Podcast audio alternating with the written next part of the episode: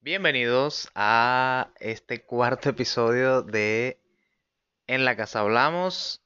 Eh, en este momento está para ustedes Ronald Nazar y a mi lado está mi esposa Genesis Vanessa Tiapa.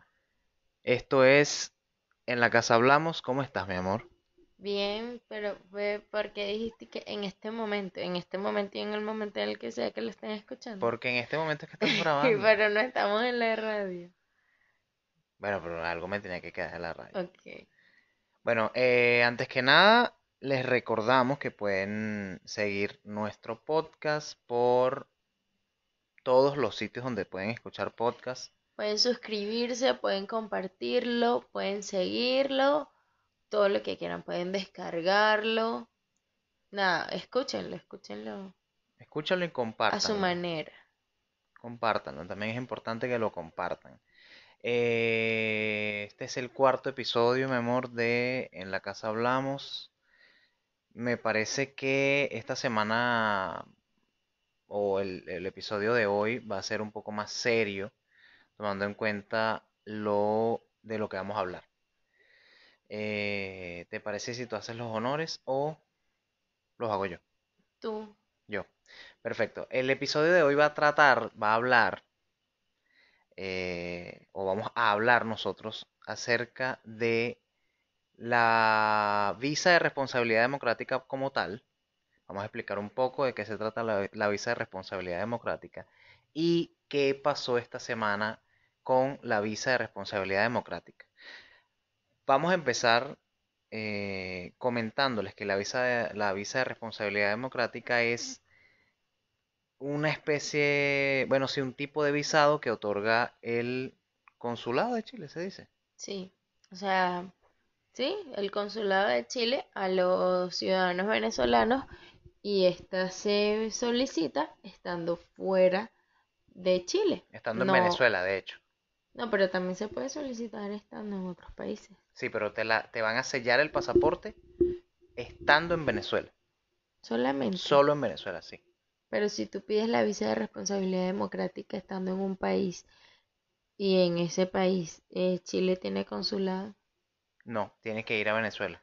Es un trámite que solo se hace en Venezuela. bueno, tengo entendido lo contrario, pero está bien. O Ya por aquí empezamos no, mal. no ¿Cómo empezamos este podcast intentando hablar de algo serio cuando no estás informado? Pero no me estés atacando, te estoy diciendo lo que yo sé. Pero es que si no sabes nada o si no, si no tienes una buena información, el 90% de las Ah, personas que pero es escuchan que tú ya eres va. canciller ahora, No no soy sabía. canciller ni soy cónsul tampoco, pero hay que dar la información como es. El punto Una real, vaina que tú jamás en la vida haces. pero en este caso sí, Ok, que es lo que bien, importa. Bueno, eh, para entrar en contexto, eh, esta semana, eh, mejor dicho, ayer, cerraron todos los procesos de visado, eh, de, bueno, en este caso de la visa de responsabilidad democrática, a las personas que tenían meses esperando en Venezuela. Y por supuesto eso causa incertidumbre, em, una especie como de, no sé, se pudiera decir despecho, puede ser porque hay mucha gente que está esperando los papeles, venirse legal de Venezuela a Chile para, eh, para sí, hacer las cosas bien, hacer las cosas legalmente. Entonces, eh, esta, este proceso se cierra.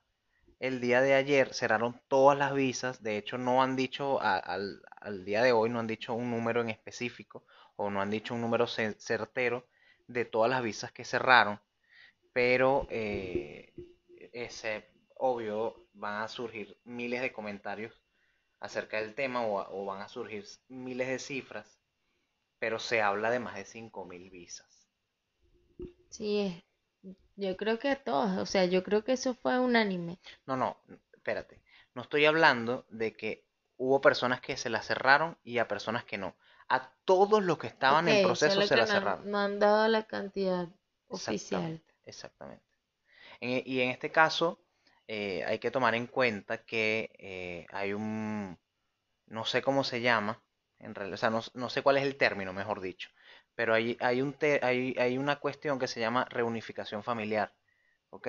Y nosotros mismos acudimos a la reunificación familiar para que ustedes se pudieran venir, eh, bueno, para ponerlos en contexto a lo que nos están escuchando. Yo me vine primero a Chile, estuve aquí siete meses, eh, cuando Vane se vino con Rodrigo, con nuestro hijo mayor, eh, Seis meses, ellos siete acudieron- meses. siete meses. siete meses. Ellos, eh, debido a que Rodrigo no tenía pasaporte, o no tiene pasaporte, eh, se, se vinieron con el, el argumento de la reunificación familiar. ¿ok? Eh, ese fue el argumento para que los dejaran pasar en frontera. Eh, obviamente es un proceso engorroso, es un proceso difícil. eh, hay que saber mover las piezas, hay que saber a dónde ir, hay que saber qué trámite hacer, hay que saber qué papel llevar, qué papel pedir. Es muy, muy, muy difícil, muchachos, muy, muy, muy difícil. Pero no es imposible y aquí está la prueba de que sí se puede hacer las cosas de forma legal sin tener que pasar por, por trocha. Que de cierta forma yo, sin, sin entrar en ese punto, porque es un, para mí es un punto, es un tema bastante polarizante, pasar por trocha a un país es una responsabilidad, o mejor dicho, una irresponsabilidad dependiendo del Es punto de donde lo veas. Es un riesgo, diría yo. Es un riesgo. Entonces, en este caso, eh, lo que pasó con las visas de responsabilidad democrática fue que las cerraron, cerraron los procesos. De hecho, cualquier persona que esté, que, que hubiese estado en proceso de hace más de un año, eh, su solicitud iba o fue cerrada el día de ayer. ¿Qué día fue ayer? Ayer fue Miércoles 11. 11. Miércoles 11 de noviembre, 11-11 de 2020. Eh, aún no tenemos una información concreta, sensata, de la razón por la cual lo cerraron, pero a mí me gustaría, la cerraron, disculpen, a mí me gustaría, Vane, que tú comentaras, eh, porque tú has estado muy, muy, muy eh, atenta al tema y sé que has buscado mucha información hoy. Y me gustaría que compartas conmigo, porque eh, conmigo y con las personas que nos están escuchando, eh, porque yo tampoco, yo no, hoy no tuve tiempo de, eh, de escuchar o de, o de buscar información al respecto, solo lo, lo poco que tú me comentaste, pero estoy seguro que tú tienes más información. Bueno, lamento decepcionarte, pero no, o sea, no, no realmente. La información de primera mano que tengo es, ah, bueno, porque la gente se preguntará como que, ¿cómo es que Vanessa está solicitando una visa si ella ya está en Chile? buen punto. No, yo en octubre del año pasado hice la solicitud de la visa de mi mamá. eh, demoró muchísimo en, en ser aprobada. Desde octubre tuvimos una respuesta de que estaba siendo aprobada con fecha de cita en marzo. La fecha de la cita era para agosto. Y bueno, nosotros planeábamos que en octubre ya mi mamá estuviese aquí. Se atravesó la pandemia cuando estaba cercana eh, su, su fecha de la cita en agosto. Llegó un correo diciendo que iban a reprogramar las citas a partir del 16 de marzo. Entonces, bueno, esa era la última información que habíamos tenido hasta ayer que llegó este nuevo correo que le llegó el mismo a todos los solicitantes eh, explicando el supuesto motivo por el cual se cerraron los procesos, que es por a causa de, por a causa no, que es a causa del COVID, que se excedieron, se excedió el límite de tiempo que tienen ellos en resolución para esperar por un proceso de visa. Y nada, después que leí el correo, me metí en, en el sistema de atención consular con el token y el número de pasaporte de mi mamá y sí, efectivamente aparecía como cerrado el proceso. Ahora nada, a la espera de uno, la explicación, digamos, o sea, el pronunciamiento de, de Pronunciamiento oficial, extranjería claro. y todo por, ah, o sea, la razón por la cual esto está sucediendo y si se va a poder más adelante eh, hacer la solicitud de nuevo. En el correo, ah, como que una lucecita que vi era que decía que en caso de activar las, las solicitudes de nuevo, se iban a tomar en consideración o como prioridad, por así decirlo, eh, la reunificación familiar.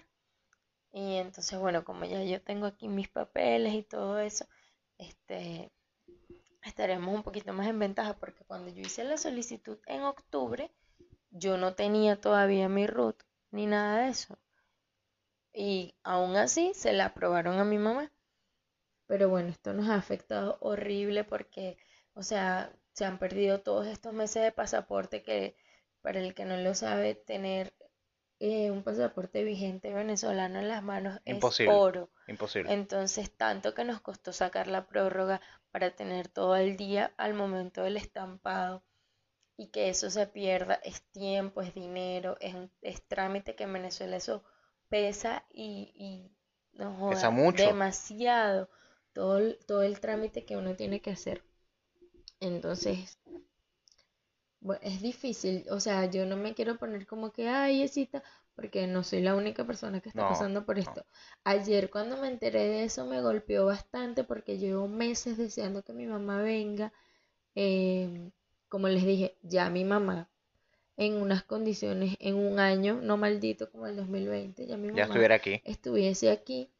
Entonces yo decía, no sé ni siquiera cómo le voy a dar la noticia no sé ni siquiera cómo le voy a contar más. Cancelaron la visa. Si cada vez que hablamos me dice, mami, ¿qué has sabido de la visa? Ella me pregunta, ¿qué has sabido de la visa? Entonces, bueno, obviamente no soy la única persona que está pasando por esto. Hay personas que estaban aún más cerca de venirse que mi mamá. Y de igual manera siguen bravos en Venezuela.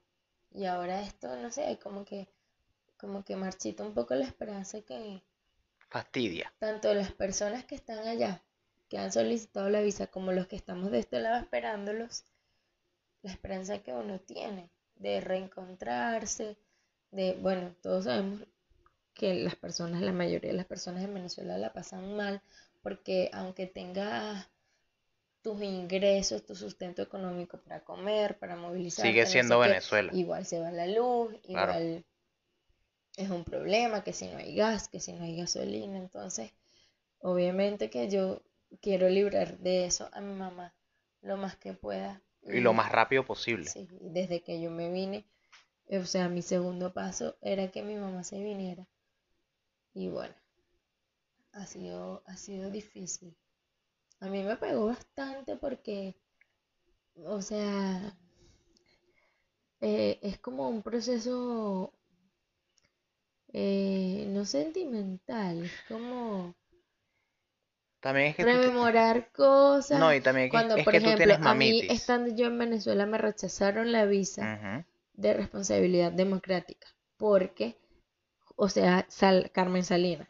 Mm, cuando yo hice la solicitud de la visa me quedaba un montón de vigencia del pasaporte y después en ese transcurso que yo estaba esperando que me dieran respuesta, eh, introdujeron un nuevo requisito que era, o lo modificaron, que era que tenías que tener mínimo 18 meses de vigencia del pasaporte al momento del estampado.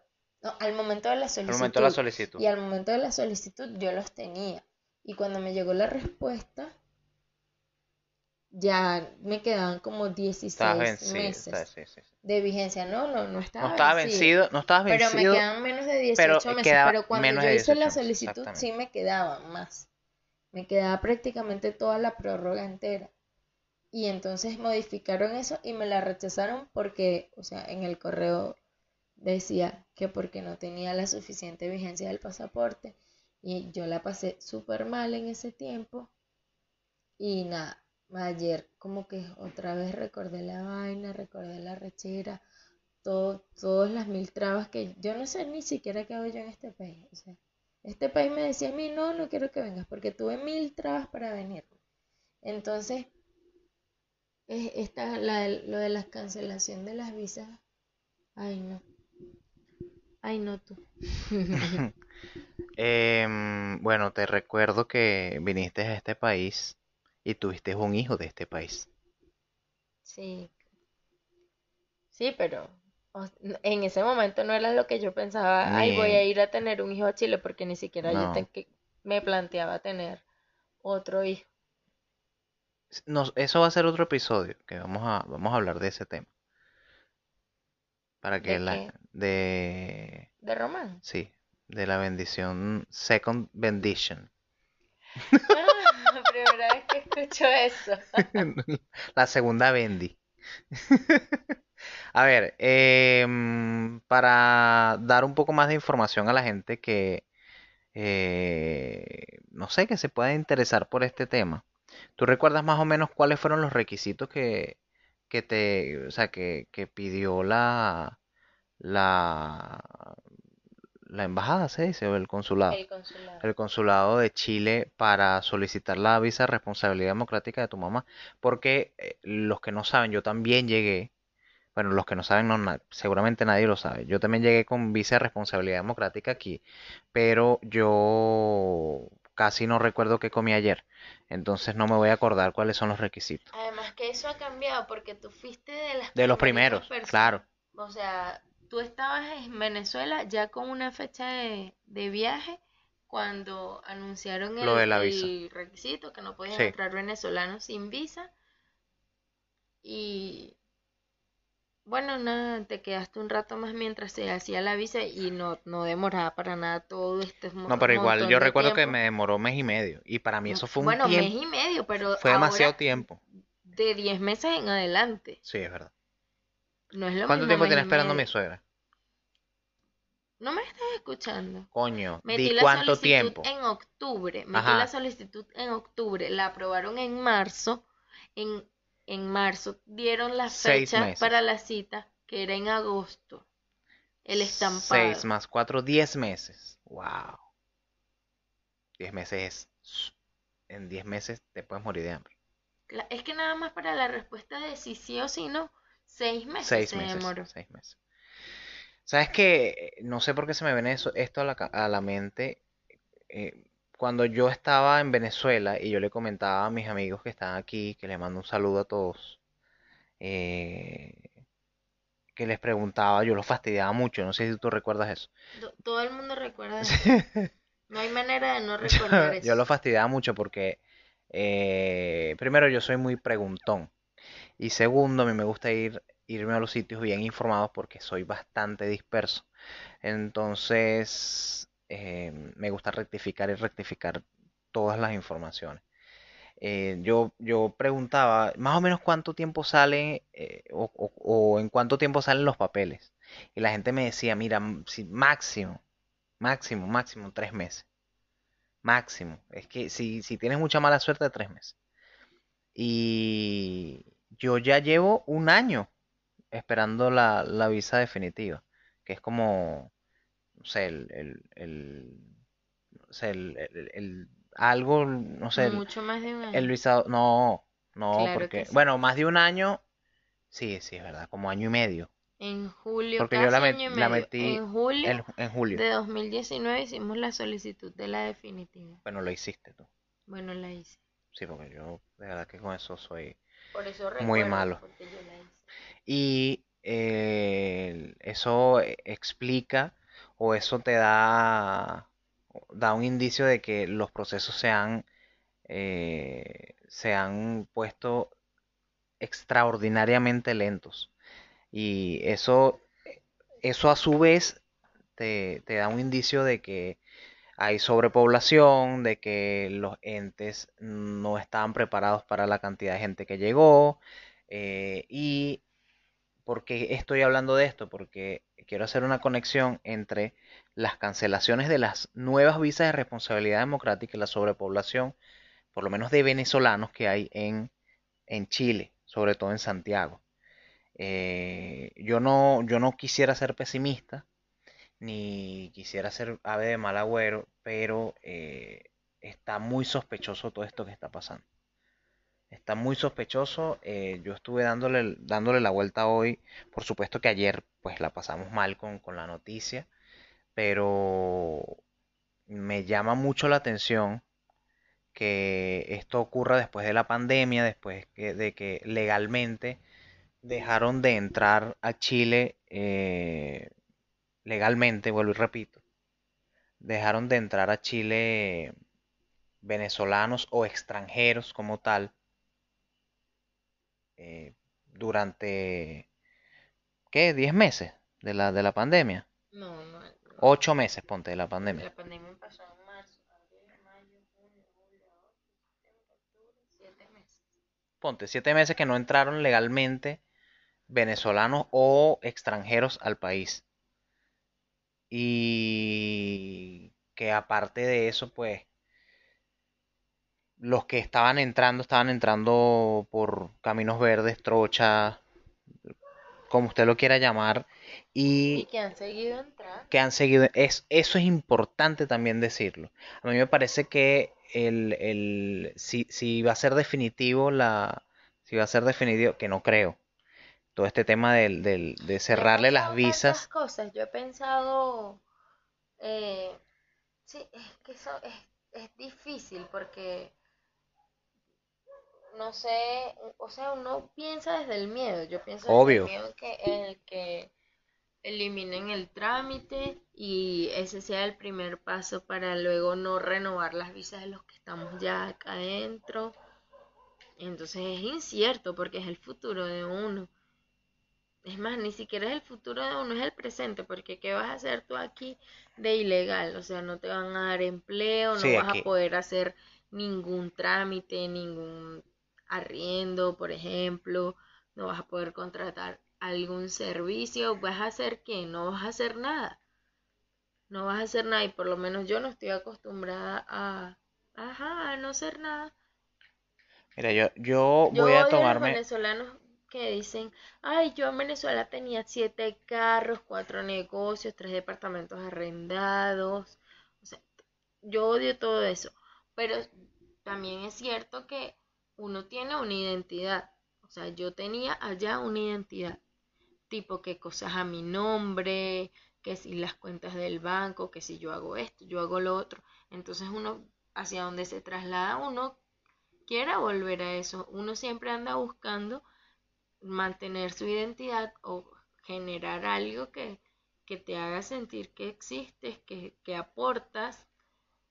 Yo, o sea, obviamente que ningún país está en la obligación de estar albergando extranjeros, sea cual sea la crisis que tenga su propio país, su país de origen. Pero, la, o sea, uno igual paga impuestos, uno igual... Sí, o sea... trabaja, vives, generas gastos, pero también aportas, sobre todo en este país que se paga absolutamente todo. Todo. Que es, como debería ser, obviamente. Sí, en realidad, en realidad yo como, espérate, yo tengo una opinión marcada acerca del tema. Yo creo en que para que las cosas funcionen deben estar privatizadas y se debe pagar por un servicio. Claro, claro. Punto y final. Es que eso es lo correcto, porque si tú no pagas, no puedes exigir, no puedes pedir, ni siquiera estás al tanto de que las cosas vayan a mantenerse de cierta manera u otra.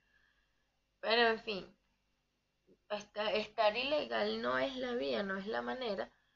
Entonces, pero si están truncando la manera legal de estar legal, a eso iba.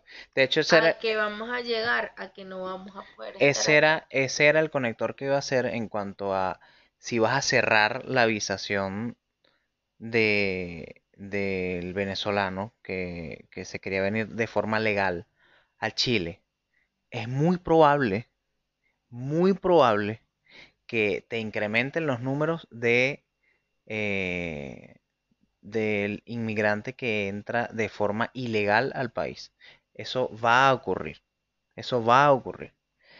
Y yo aprovecho entonces para, para decir esto. A mí me gusta decir las cosas bastante clara o de forma bastante clara. Si usted, amigo, está en Perú, está en Argentina, está en Bolivia o está nadando en el Atlántico y se quiere venir a Chile, no se venga de forma ilegal. Porque ya para las personas que estamos de forma legal es muy difícil. Es un país donde se puede crecer, como no. Es un país donde si se hacen las cosas bien, si se llevan las cosas responsablemente, si se trabaja eh, día a día, se puede conseguir un futuro. En eso estamos claros. No es el mejor país del mundo. No es el típico 20 pa' Chile que aquí te vas a hacer millonario. Eso no va a pasar. Aprovecho para decir que tampoco pasa el 20 que yo te recibo. Ah, no, no, no, pasa, no pasa. Olvídate. se confía. Yo conozco tanta gente que ha pasado de casa en casa, de, no, olvídate, olvídate. De, sala en sala, contando con eso. Pero también es un poco irresponsable. De ambas partes. De ambas partes. Porque si a mí me dicen, bueno, es que yo soy bien jodida, pero si a mí me dicen, vente que yo aquí te estoy, te recibo, bueno, o sea, nosotros fuimos un caso de excepción porque somos una pareja. Ah, bueno, pero eso es otra cosa. Yo creo que el, el 20 que aquí te recibo aplica. aplica si eres pareja. Y con todo eso he visto casos. Yo he visto mucha gente que llegan y se separan de una porque ya cuando llegan la persona está con otra, con otro o... O con otra. O no sé, ya como que no funciona la dinámica, creo. Se acostumbró a otra cosa. tiempo que hayan estado separados. ya, pero eso, eso es otro tema, eso es otro tema. Sí, pero ah, es irresponsable porque yo no me confiaría. Eh, mira, ya para, para volver al tema que nos compete. Es una cadena, Claro que sí. Es, como una cadena. es, que obviamente es una cadena. Hace, eh, vente que fulanito pasó así, vente y tú también lo haces. Mira, sabes, te voy a explicar, te voy a explicar, voy a hacerte una, eh, yo que estoy bastante empapado en el tema, voy a hacerte un orden, oh, boño, no es por eso, es que yo, yo pregunto que jode y, eh, eh, o sea, sé qué es lo que pasa aquí en Chile con los venezolanos desde hace 7, 6, 5 años. Aquí el venezolano se venía, o cuando empezó a emigrar el, el venezolano por la situación país, que se iba a, esto, a estos países de Sudamérica pensando que eh, la cuestión era papita, el, uno de los países que más rápido daba eh, el papel o la visa o, o la o el ¿cómo te digo? La legalidad. La legalidad, exacto. Gracias por ayudarme con el sabes que mi mente es un peo. Em, era Chile, porque tú entrabas a Chile de turista y tenías 90 días para meter un contrato de trabajo para, regularizarte, pero habían varias formas, con un contrato de trabajo, con un, eh, como lo hiciste tú, con un, una visa, una visa de profesional, que era que tú buscabas una oferta laboral, ¿sí? metías tus papeles como profesional y sacabas una visa de profesional. Y habían otras, hay otras, otras visas de hecho.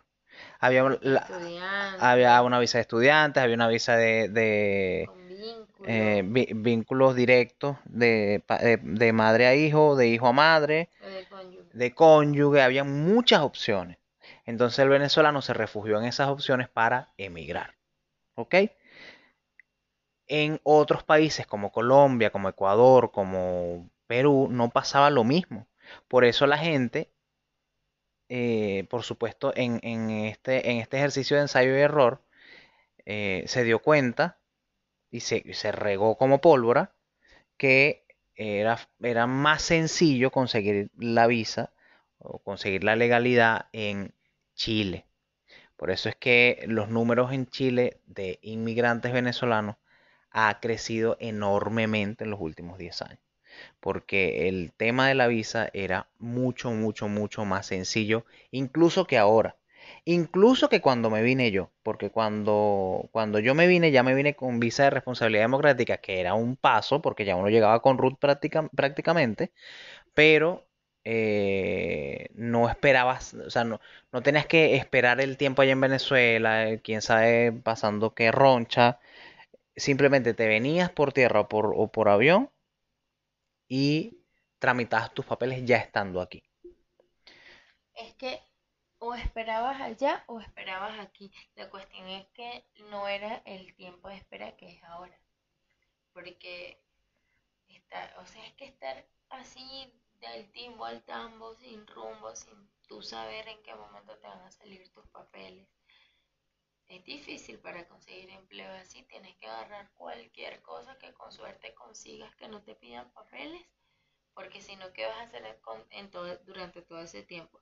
La mayoría de las personas no se viene con una cantidad considerable de ahorros como para vivir de los ahorros eh, hasta establecerse. Pero para Sobre otras todo- personas es casi que inviable esperar en Venezuela. Bueno, en ese tiempo en el que tú te venías, que digamos era un poco opcional, habían personas que igual entraban sin la visa de responsabilidad Claro, claro. pero ya es sí o sí. Ya es, ya no hay manera. Igual hay personas que entran por trocha, Están pero en- bueno, están entrando, sí, a- sí. a una cantidad de cosas que tú no sabes si te van a regresar, si vas a lograr entrar, si te vas a quedar varado en el desierto. No De hecho, hay, hay cuentos de gente que dice que tiene dos meses en el país y entró por el desierto de Atacama. Y eso es una locura. El desierto de Atacama, eh, eh, para los que no saben, es, eh, es el desierto que divide a Perú de, eh, de Chile. y bueno, este desierto de Atacama tiene muchísimos cuentos, incluyendo, no sé en qué año, pero sería genial tener a alguien que nos corrobore esa información. Si no lo sabes tú, De ¿cómo lo de, de lo de que supuestamente descubrieron un- un- eh, unos ovnis ahí. Pero eso, sí, pero eso es otro. No, eso es, eso es súper, súper, súper reconocido en la cultura popular chilena, de verdad, de verdad. Este, mm, pero para ir cerrando la idea, porque eh, aunque sea un tema bastante denso, hay que hacer las recomendaciones de la casa, que sé que no preparaste nada. Pero la semana que viene graba tú solo y ya, si te preguntas y tú mismo te das la respuesta. ¿Sí preparaste algo? Obvio. De hecho, pensé en solo una opción porque la semana pasada me dijiste que no podía hablar de todo. Si hablaste 15 minutos. Bueno, pero ¿para qué preguntas? Bueno, para cerrar entonces el tema de qué pasó con la visa de responsabilidad democrática, por qué cerraron las visas de, responsabilidad democrática, eh, aún nosotros no lo sabemos, pero esta es la información que nosotros tenemos y eh, por supuesto eh, esto es algo que está en desarrollo, esto es algo que esperemos que eh, sea, que tenga una resolución positiva. Hay, hay muchas, entre comillas, teorías conspirativas. Una de ellas es la cantidad de personas que han entrado de manera Sí. ilegal.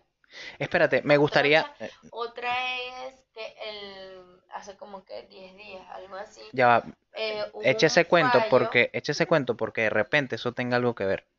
que está este sujeto venezolano que estando en Venezuela realizó una especie de demanda a- al consulado de extranjería porque su esposa y su hija que están acá, eh, ah, o sea, entre familia hicieron el trámite de la solicitud de la visa con el motivo de reunificación familiar y tras 10 meses de espera no se le dio ninguna respuesta a este señor cuando a otras personas sí.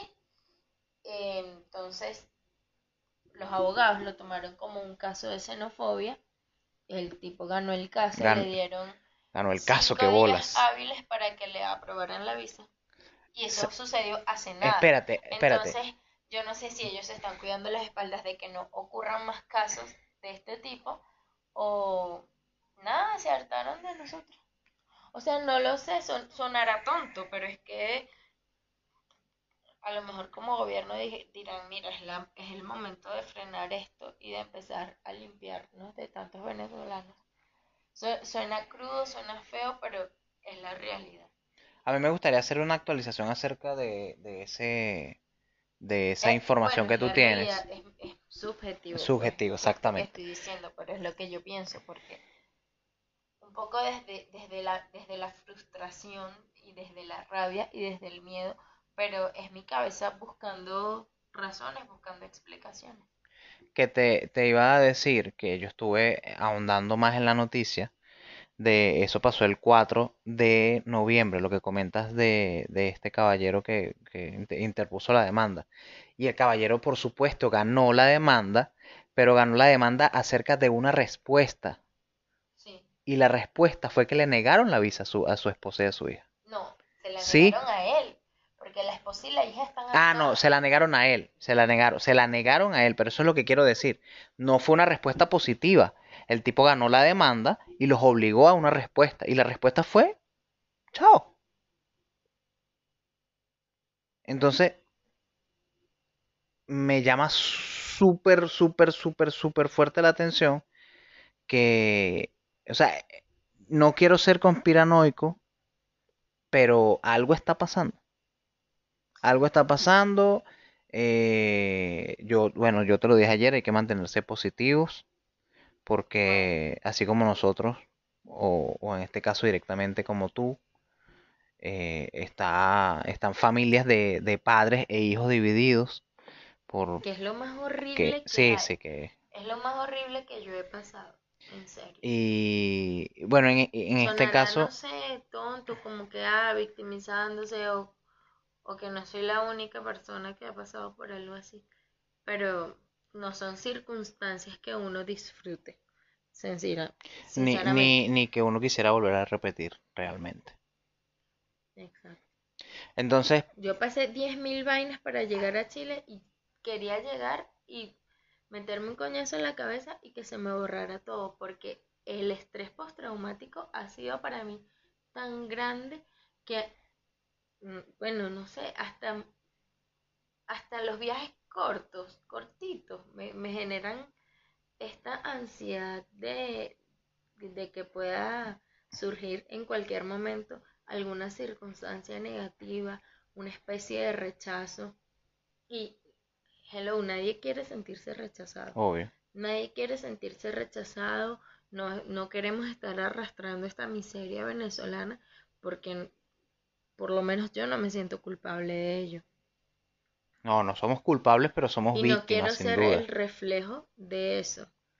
No quiero Pero ser sí el un poco, reflejo de la- sí un en- poco en somos, el exterior de la miseria sí un venezolana. poco somos, somos el reflejo de eso. Sí, pero es muy feo que te vean así, que te vean así. Por ejemplo, yo tuve una situación bastante difícil estando en Colombia que Pero eso es otro, eso es para otro, para otro un programa. funcionario me dijo como que, ay, sí, pero es que ya estamos cansados de los venezolanos. En un contexto bastante difícil en el cual yo estaba. ¿Y por qué? O sea, primero yo no tengo la culpa. Yo estaba haciendo las cosas de la mejor manera posible, de la manera que me lo habían indicado. Y nada más por ser venezolana te pasan ese tipo de cosas. Entonces, bueno, vamos a ver qué, qué es lo que sucede, ¿no? No siento que les estoy aportando algún tipo de información diferencial, algo, pero No está siendo muy positiva tampoco. bueno, pero es que estoy siendo honesta, no sé ser de otra manera. Tanto como cuando doy un mensaje positivo o, o esto que estoy expresando, lo hago, lo hago desde la honestidad. Lo siento. Bueno, eh, cerremos entonces todo este problema.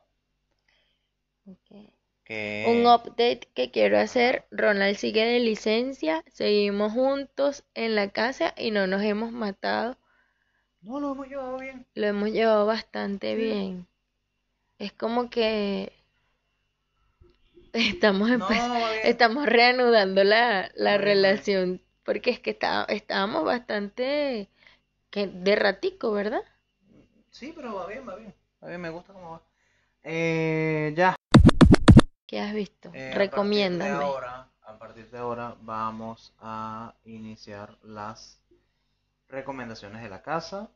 Me gustaría conseguir una cortina chévere para, para hacer las Se recomendaciones. están secando las cortinas, sea. lavamos temprano. Sea Dios. Ok, eh, rapidito, para que no sea tan largo. Tiene que ser corto esto, ¿ok? Eh, mi primera recomendación, bueno, mi recomendación con... Mi recomendación de la casa de esta semana va a ser... eh, Ahorita que es lo mismo que yo voy a decir. Habla a ver. No, entonces tú. No, no, no, habla, No, a ver. No, ya tú habías Ya, empezado. Ya, habla tú. interrumpiste. Dale, dale, No, dale. ya no quiero más. Solo pensé en voz alta. ya. Pero ¿qué pasa? Tú no tienes cuatro años, te estoy diciendo que le digas. Di tú primero, primero las damos. No, ¿qué? ¿Qué hablas que primero las damos? No, no, no, no, no. Dale. ¿Te vas a poner mi tú? No es que me ponga a mí tú, sino que, que primero las damas que. No es hora para que te pongas mi tú. Nos quedan cinco minutos de programa nada más. Por favor, Habla. dale. Pero tú eres ridículo, bebé. Te est- estabas hablando, te interrumpí, lo siento, pero puedes continuar la idea. Me gusta que pidas disculpas. Me encanta. Ok, mi recomendación de la casa de esta semana Tan bobo. va a ser... ¿Qué tipo tan bobo eres? Bueno, solo para marcar territorio, territorio, territorio un poco. Em, es que tengo varias cosas y no quiero decir varias cosas porque estoy, eh, estoy feliz porque tengo Xbox y quisiera recomendar que todo el mundo, ¿sabes qué? Mi recomendación es que todo el mundo compre o tenga o luche por eso que, que le gusta, que toda la vida le ha gustado. Y que por Que en tu caso son los por videojuegos. sí, por circunstancias económicas, de tiempo, de espacio, no las tiene. Entonces mi recomendación va a ser, mi recomendación va a ser que usted le eche bolas, pero de verdad, sin victimismo, sin victimizarse porque el mundo le ha caído a coñazos y lo, nombró venezolano o lo puso en Venezuela. Salga y échele bola simplemente, señor. Es todo lo que tiene que hacer. Y también quiero recomendar el podcast de mi amigo Gustavo Gutiérrez, que es Sin tanta edición. Es cortico, no les va a quitar más de a veces 10, a veces 12 minutos, es súper corto. Aparte, grabé con él un episodio que a la gente le ha gustado muchísimo. No sé por qué a la gente le ha gustado tanto, pero le ha gustado muchísimo. Eh, agradezco a todas las personas que han comentado ese episodio. Y esa es mi recomendación. ¿La tuya? Mi recomendación, tengo, bueno, un podcast que el podcast de tu amigo, ¿cómo es que se llama? Evidentemente opuestos. Mira. Me encanta, me encantan. Búsquenlo en- en YouTube y nada, se van a reír. Eso se los garantizo. Ya después es cuestión de gustos, pero de que se ríen, se ríen. También estuve viendo en Netflix esta, esta docuserie, creo que se llama El último juego, y disculpen de verdad que siempre con el creo, pero es que se me, se me traspapelan los nombres. Y, ah, bueno, allí van a encontrar historias bastante interesantes y trascendentales de técnicos, de managers deportivos. Y me gustó muchísimo, me gustó mucho la historia de Doc Rivers, este sí. entrenador de, de baloncesto de la NBA. Estuvo con los Boston Celtics. Gané- Pero- ganó, ganó la NBA. Sí, ganó la serie con él. Y bueno, fue uno de los equipos. Y nada, tiene una historia bastante buena él. Llamativa, gustó. diría yo. Una Sí. historia llamativa. Porque él ha sido exitoso, es un, de- un un entrenador exitoso. Y aparte de un entrenador exitoso, es un, un entrenador de carácter, al estilo Phil Jackson. Eh, Sí, porque a mí me gustan este tipo de personas que van como que un poquito más allá, que tienen un plus, que tienen una cosita, esa lucecita que marca la diferencia, que te, que te hace diferenciar un campeón de otro. Porque no digamos que las personas que hacen las cosas bien ortodoxas y aún así consiguen los resultados no tienen el mismo mérito, claro que claro sí. que sí. Pero las personas que te dejan un poquito más, que puedes eh, llevar el mensaje del deporte a otro ámbito de la vida, está genial. Bueno, por lo menos a mí eso es lo que me gusta, me encantó este material. Y también el podcast, eh, evidentemente opuestos. O sea, son contenidos bastante diferentes, pero está bien chévere. está bien logrado. Ok, eh, para no extendernos más, creo que con esto estaremos bien, estaremos listos. El tema de hoy, eh, bastante denso, bastante serio, pero eh, en, nuestra, en nuestro contexto venezolano, pues, hay a veces que ponerse serios con las cosas serias. esto fue el cuarto episodio de En la Casa Hablamos. Génesis Vanessa Tiapa. Arroba Vanetiapa. Arroba Soy Mamá Pastelera. Y tengo mi propio podcast en el que Ronald no me dice que no sé las cosas de las que estoy hablando. Que se llama De mi corazón de mamá al tuyo. Escúchenlo. Denle like. Pero esta semana, esta semana no grabaste. Esta semana no he grabado todavía. Qué boca tan fea, marico, por Dios. Pueden seguirme en mis redes sociales, Ronald, arroba Ronald Nazar R en todos lados. Eh, quiero hacer, quiero invitarlos a que me sigan también en Perler, creo que se llama. Es una aplicación, es una aplicación. Ah, decirlo bien. Ay, pero tú todo es creo. Eso no fue lo que tú dijiste. Bueno, síganme en Perler, que es como una especie de Twitter, pero sin censura. Y me llama la atención porque ya Twitter no tiene censura. Entonces me vendieron Perler como una vaina sin censura. Entonces estoy empezando a seguir gente que... Hay gente famosa que si Miley Cyrus, que si Rafael Nadal. Y ponen las mismas huevonadas que pudieran poner en Twitter. Pero como seguramente se va a poner de moda, pueden seguirme también en Perler. No, claro, ya yo tengo mi usuario arroba Ronald Nazar R en todas las redes sociales.